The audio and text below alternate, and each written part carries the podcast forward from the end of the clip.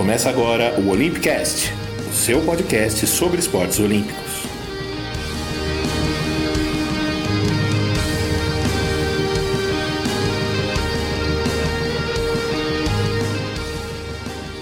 Olá, tudo bem? Bom dia, boa tarde, boa noite, bom momento. Eu sou Fernando Cesarotti, este é o Olympicast número 36. Nesse episódio, nós vamos seguir falando dos Jogos Olímpicos de Inverno. Depois de contar aí no último programa um pouco sobre a história da competição e os esportes, é a vez de recordar alguns dos principais ídolos, os grandes vencedores, as pessoas que conseguiram medalhas tanto nos Jogos de Inverno quanto nos de Verão, e também relembrar alguns dos causos curiosos que envolvem esses esportes praticados sobre gelo e neve. Lembrando, a gente está com essa série porque tem Jogos de Inverno de Pequim começando logo logo de 4 a 20 de fevereiro e nós, claro, vamos ficar de olho na competição. Então, por isso, siga a gente nas redes sociais, Olympicast, no Twitter e no Facebook, para ficar por dentro e acompanhar os nossos comentários. Também assine o nosso feed no seu agregador de podcasts para receber de forma cômoda e tranquila os nossos programas no seu celular. Vamos lá conhecer algumas das histórias bacanas dos Jogos Olímpicos de Inverno, a começar pelo primeiro campeão. A Fera.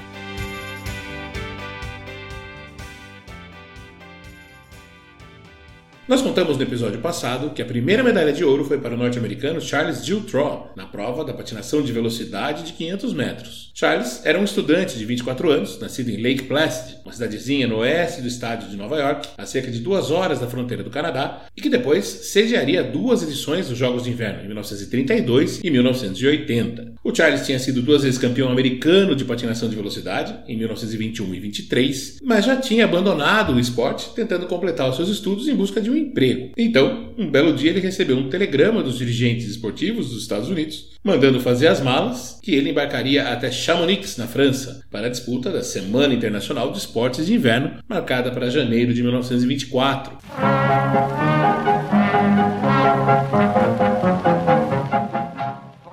Como a gente comentou no episódio passado, a patinação artística e o hóquei do gelo tinham feito parte do programa olímpico nos Jogos de Antuérpia em 1920 e o COI tinha então decidido organizar um evento exclusivo para essas modalidades de gelo e neve. A semana começou em 25 de janeiro e no dia seguinte então saiu essa primeira medalha. Numa pista com 400 metros de extensão, mesma distância das pistas atuais, 31 atletas foram divididos em duplas e o mais veloz em todas as tomadas de tempo seria o vencedor. Outro americano, Joe Moore, venceu a primeira volta com 45 segundos e 6 décimos e liderou até a 11 primeira bateria. Então foi superado pelo finlandês Acer Valenius, que marcou 45 cravados. Logo depois veio um dos grandes favoritos, o norueguês Oscar Olsen, que pulverizou a marca 44 segundos e 2 décimos. Na 14ª bateria havia outro finlandês com status de favorito, o Klaas Thunberg, mas ele não fez uma boa largada e acabou marcando apenas 48 e 8, ficando com a segunda posição. Giltrow foi à pista na 15ª bateria, ao lado do canadense Charles Gorman. Em 1983, ele contou à revista Sports Illustrated que acabou ajudado pelo adversário. Abre aspas.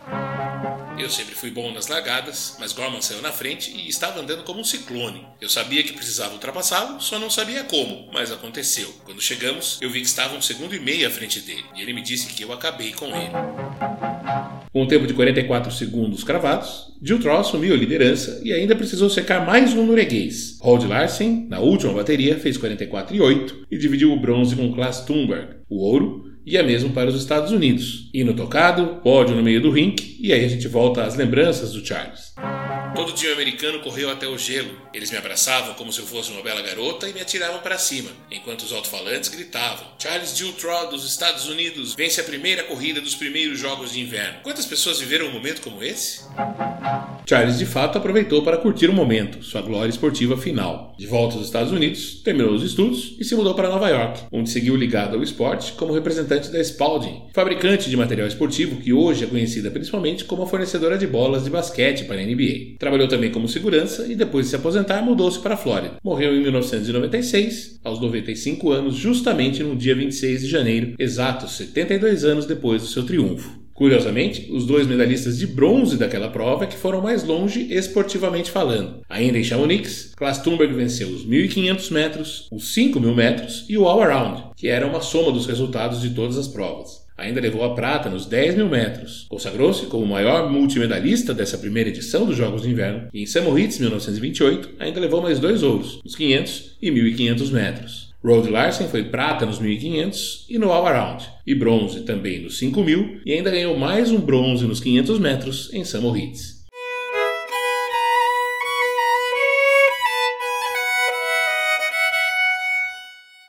Esse som é um solo de Hardager Fiddle, um instrumento típico norueguês muito popular na época, parecido com o violino, só que com algumas diferenças na construção. Ele tem o corpo um pouquinho maior, tem mais cordas, né? Você percebe que o som é um pouquinho diferente do som do violino. E ele está aqui porque daqui para frente vai ter muito norueguês nas nossas histórias. A começar por Jacob Tulin Tans, que nos últimos dias da Olimpíada de Chamonix começou a escrever uma história até hoje reservada a poucos. Ele levou a medalha de ouro na prova de saltos individual no Large Hill, ou seja, de uma rampa mais alta. Doze anos depois, o mesmo Jacob Tans fez parte da equipe de seis atletas que, na classe de 8 metros da vela, conquistou medalha de prata com a Noruega. Tornou-se assim o primeiro atleta premiado numa Olimpíada de Inverno a repetir o feito no verão. O curioso é que o contrário já tinha rolado quatro anos antes, em 1932, nos Jogos de Lake Placid, como citei, a terra natal do nosso Charles Giltrow, e a primeira vez que os Jogos Olímpicos de Inverno cruzaram o Atlântico. Nessa ocasião, o Ed Egan, já com 34 anos, venceu a prova de bobsled em quarteto com o time dos Estados Unidos. Doze anos antes, em Antuérpia, o Egan havia sido campeão olímpico no boxe, no peso leve. A patinação artística teve um supercampeão que ignorou lugares e nomes oficiais. O sueco Gilles Grafström venceu no individual masculino em Antuérpia, a última Olimpíada de Verão que teve provas de inverno, e depois ganhou em Chamonix e em Samoritz. Até hoje, ele é o único homem a ser tricampeão da prova. Esse clube dos multimedalistas nos Jogos de Verão e de Inverno é tão seleto que nas décadas seguintes ganhou apenas mais quatro membros, um homem e três mulheres. Uma delas nós já citamos alguns episódios atrás. Foi a alemã oriental Christa Luding Rottenburger, prata no ciclismo de velocidade em velódromo em Seul 1988 e dona de quatro medalhas na patinação de velocidade: ouro nos 500 metros em Sarajevo 84, ouro nos 1000 metros e prata nos 500 metros em Calgary 88 e bronze nos 500 metros em Albertville 1992. A Krista foi a única a conquistar medalhas nas duas edições olímpicas no mesmo ano, né, como a gente viu em 88, e por enquanto essa é uma marca que não não pode ser batida, já que desde 1994 os Jogos de Inverno são nos anos alternados. A canadense Clara Hughes, por sua vez, é a única a ganhar mais de uma medalha em cada clima. Em Atlanta 96, aos 23 anos, ela ganhou dois bronzes no ciclismo de estrada, na prova individual e na prova contra o relógio. Seis anos depois, em Salt Lake City 2002, foi bronze na patinação de velocidade na prova de 5 mil metros. Quatro anos mais tarde, em Turim, foi ouro nos 5 mil e prata na perseguição por equipes. Em 2010, em Vancouver, ela ainda levou um bronze nos 5 mil metros, aos 37 anos, 14 depois do seu primeiro pódio olímpico. Clara ainda tem mais sete medalhas em Jogos Pan-Americanos como ciclista, contando provas de estrada estrada e de velódromo. Desde 2013, essa multiatleta organiza passeios ciclísticos pelo Canadá para arrecadar fundos para obras sociais. Lauren Williams foi a primeira mulher dos Estados Unidos a entrar nesse clube.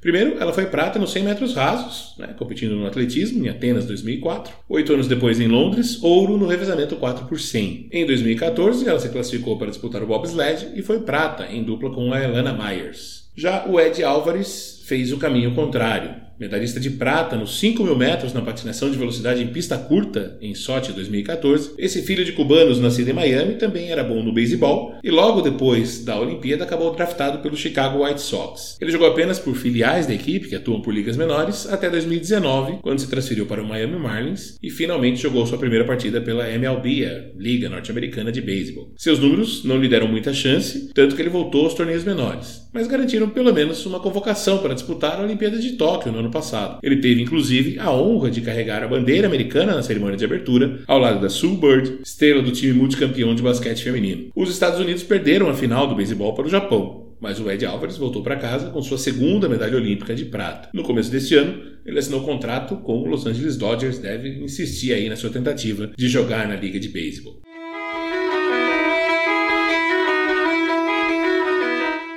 Não é surpresa que os dois maiores colecionadores de medalhas venham da Noruega. No alto da lista figura uma mulher, Marit Bjorgen. Considerada a maior estrela do ski cross country em todos os tempos, ela soma 15 medalhas olímpicas, 8 de ouro, 4 de prata, 3 de bronze. Além disso, tem a bagatela de 18 medalhas de ouro em campeonatos mundiais. Sua história olímpica começa cedo. Em Salt Lake City, 2002, aos 21 anos, foi para ganhar experiência e levou uma medalha de prata no revezamento 4 por 5 km. Então, em 2006, já com quatro títulos mundiais no currículo, chegou como candidata a medalhas, mas decepcionou. Marit sofreu com uma crise de bronquite e com uma reação estomacal aos antibióticos. Acabou levando só mais uma medalha de prata na prova de 10 quilômetros. Voltou em 2010, em Vancouver, disposta a tirar o atraso. E então foram três medalhas de ouro na velocidade individual, perseguição de 15 km e revezamento 4 por 5 km. Levou ainda prata nos 30 km e bronze nos 10 km freestyle. Né? O estilo o ski cross country ele tem duas formas, o classic e o freestyle. Pequenas diferenças na forma de manejar os esquis e de se manter na pista. Em Sochi 2014, a Marit levou mais três medalhas de ouro. Uma no esquiatlo de 15 km.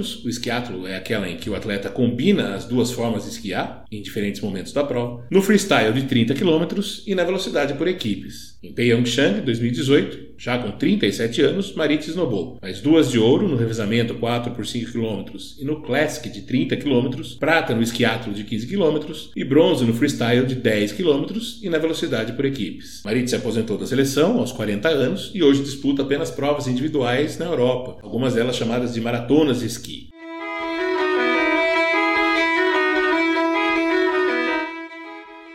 Antes dela, o posto de maior colecionador de medalhas em Jogos de Inverno estava nas mãos de outro norueguês, Ole Einar Bjordalen, o canibal, conhecido também como o Rei do Biado. Tem oito medalhas de ouro, quatro de prata e uma de bronze, ou seja, 13 medalhas, conquistadas em cinco edições, entre Nagano 98 e Sochi 2014. O biatlo, lembrando, é aquela prova que combina o esqui com o tiro, em que o atleta precisa revezar momentos em que ele anda com o esqui, alternando com momentos que ele precisa acertar cinco alvos. Além disso, o Bjorn Dahlen tem 45 medalhas mundiais, 20 de ouro, 14 de prata e 11 de bronze, e nada menos que 95 títulos em etapas da Copa do Mundo de biatlo. Ele se aposentou em 2018 aos 44 anos, depois de não conseguir ser selecionado pela equipe norueguesa para disputar os Jogos de Pyeongchang. Na patinação de velocidade, a atleta mais premiada vem da Holanda. Irene Wust foi a mais jovem campeã olímpica da história do seu país em Turim 2006, quando venceu os 3 mil metros. A Erin tem 5 medalhas de ouro, 5 de prata e uma de bronze e estará em Pequim para tentar aumentar a sua coleção. A zebra.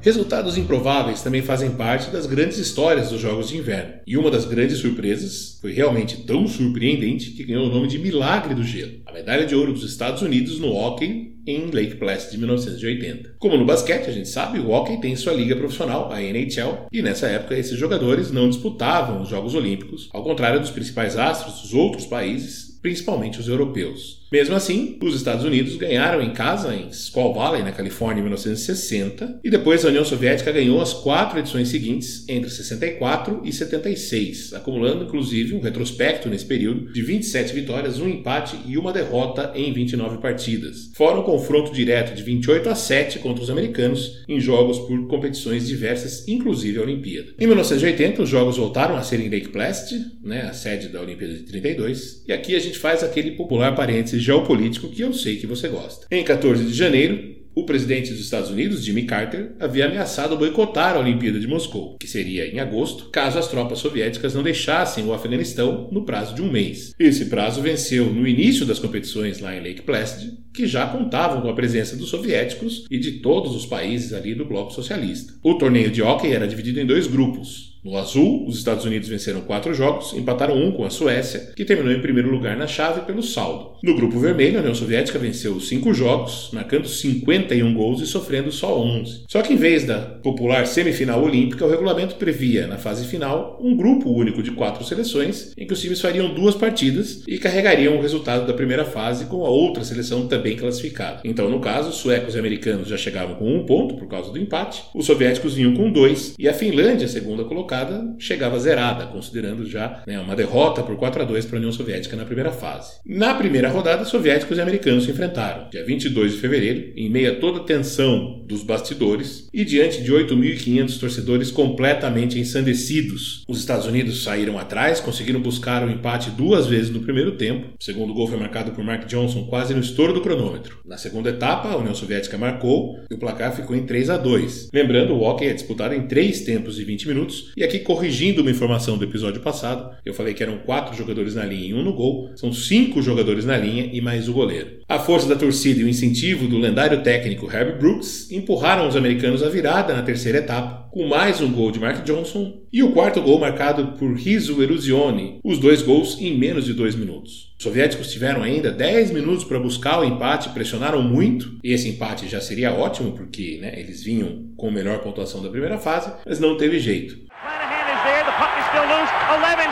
You've got 10 seconds. The countdown going on right now. Morrow up to Schultz. Five seconds left in the game. Do you believe in miracles?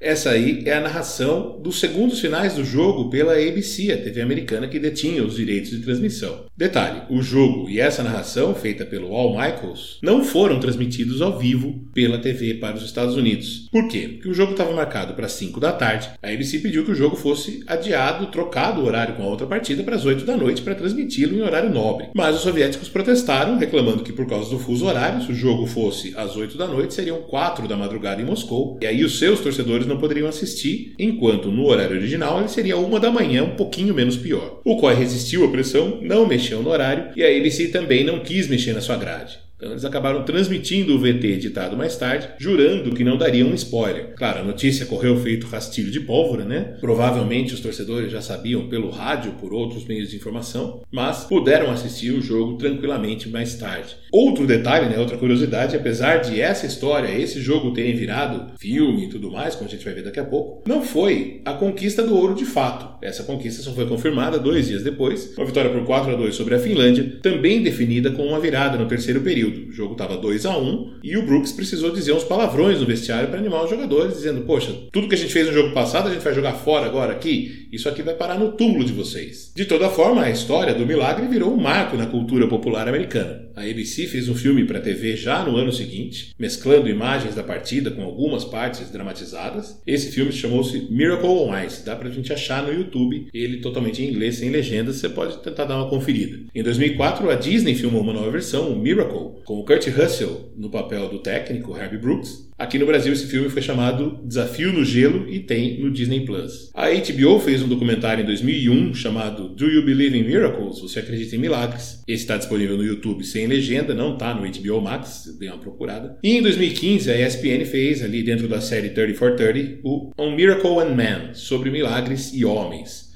Todos os links estão lá na descrição do episódio. Esse está disponível. Esse, esse é focado um pouco mais na visão do soviético sobre a partida. Ele está disponível no Star Plus.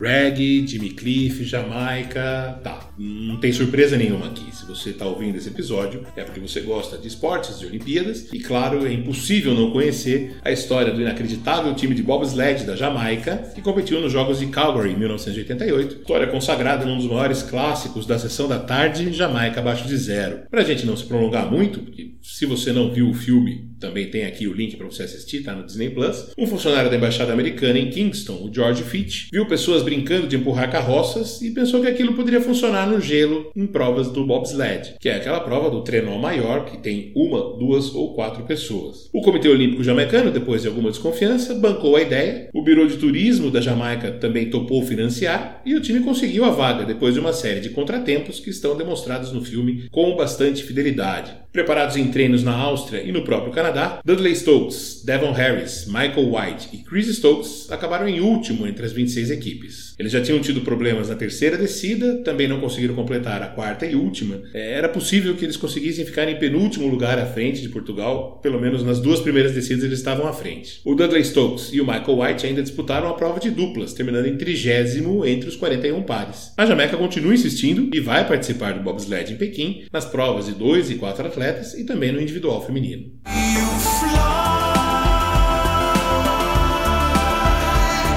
A Olimpíada de Calgary rendeu ainda mais uma história que literalmente virou filme. Ed the Eagle, voando alto, conta a história de Michael Edwards, um jovem inglês que sonhava em disputar as Olimpíadas de Inverno e precisou bater de frente com o Comitê Olímpico Britânico para poder disputar a prova de saltos de esqui. Acima do peso, com uma miopia altíssima, o Ed conseguiu praticamente sem apoio algum se classificar para o Campeonato Mundial de 87 e, por conta disso, para a Olimpíada de Calgary. Lá no Canadá, claro, ele virou um dos grandes personagens, disputou as duas provas de salto, o Normal Hill e o Large Hill, terminando ambas em último, e praticamente encerrou sua carreira de atleta de elite, o COI depois mudou as regras de seleção, criando a Ed the Eagle Row, que praticamente impedia a presença de aventureiros. O próprio Ed tentou se classificar sem sucesso para as três edições seguintes dos jogos. Nos últimos anos, principalmente depois que a história virou filme, em 2016, também tem no Disney Plus, o Ed se tornou uma celebridade participando seguidamente de reality shows britânicos. No ano passado, ele até cantou no Masked Singer. Na memória.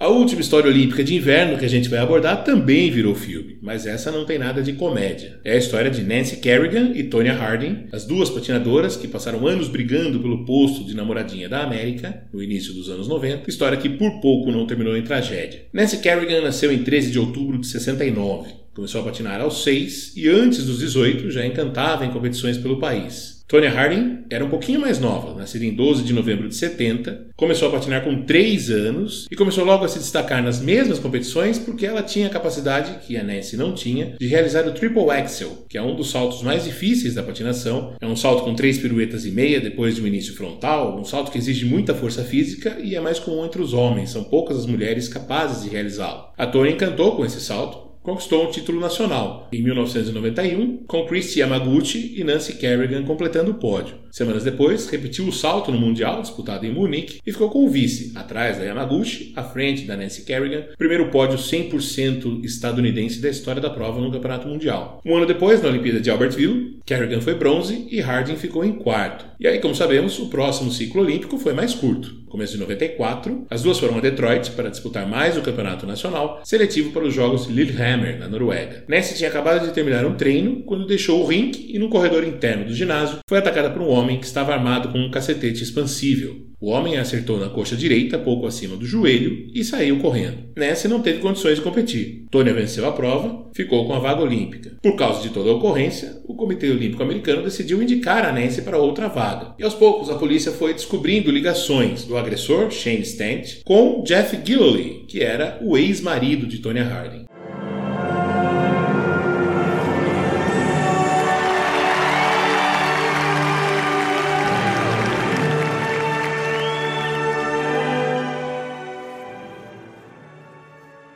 Lesão acabou não sendo grave, e Nancy conseguiu se recuperar a tempo de disputar a Olimpíada em fevereiro e de se consagrar com a medalha de prata. A gente está ouvindo ao fundo a apresentação dela, que é marcada por muitos aplausos e gritos do público.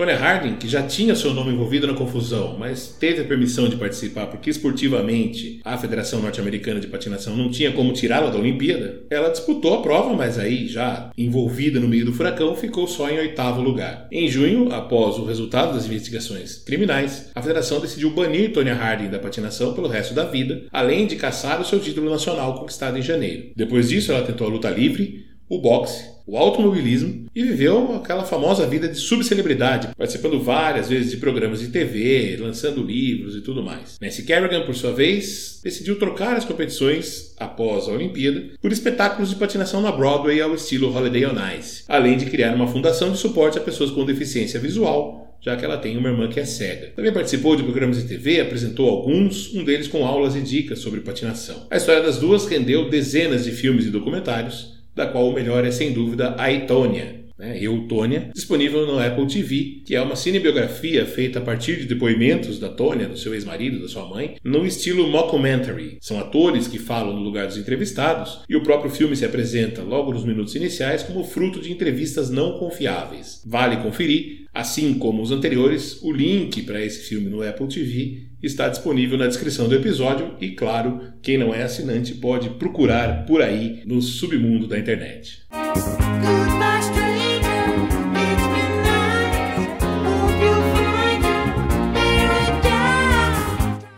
E é com Goodbye Stranger, do Supertramp, um dos hits usados por Tonya Harding em suas apresentações, que está na trilha sonora de I, Tonya, que a gente vai passando a régua nesse episódio 36 do Olympicast, o segundo da nossa série sobre os Jogos de Inverno. Se você não ouviu o 35, recomendo. A gente começou apresentando a história e os esportes, e na próxima edição vamos falar do Brasil na neve e no gelo. Quando começamos a entrar nessa brincadeira e quem serão os nossos heróis nos Jogos de Pequim. De novo eu faço o pedido, acompanhe o Olympicast no Twitter e no Facebook, fique de olho nos nossos episódios, nas nossas postagens, compartilhe sempre que puder, além de assinar o feed do podcast no seu agregador preferido para receber os episódios em primeira mão no celular. Você bobeou e tem um Olympicast para você escutar. Eu sou o Fernando Cesarotti, escrevo, apresento e edito o Olympicast com o apoio de Aleteia Vieira. A identidade visual é do Vitor Benatti. Por hora, o nosso desejo de que você continue bem, se cuidando, usando máscara PFF2, evitando aglomerações o quanto puder, vacinando a si mesmo e seus filhos. Vamos todos nos cuidar,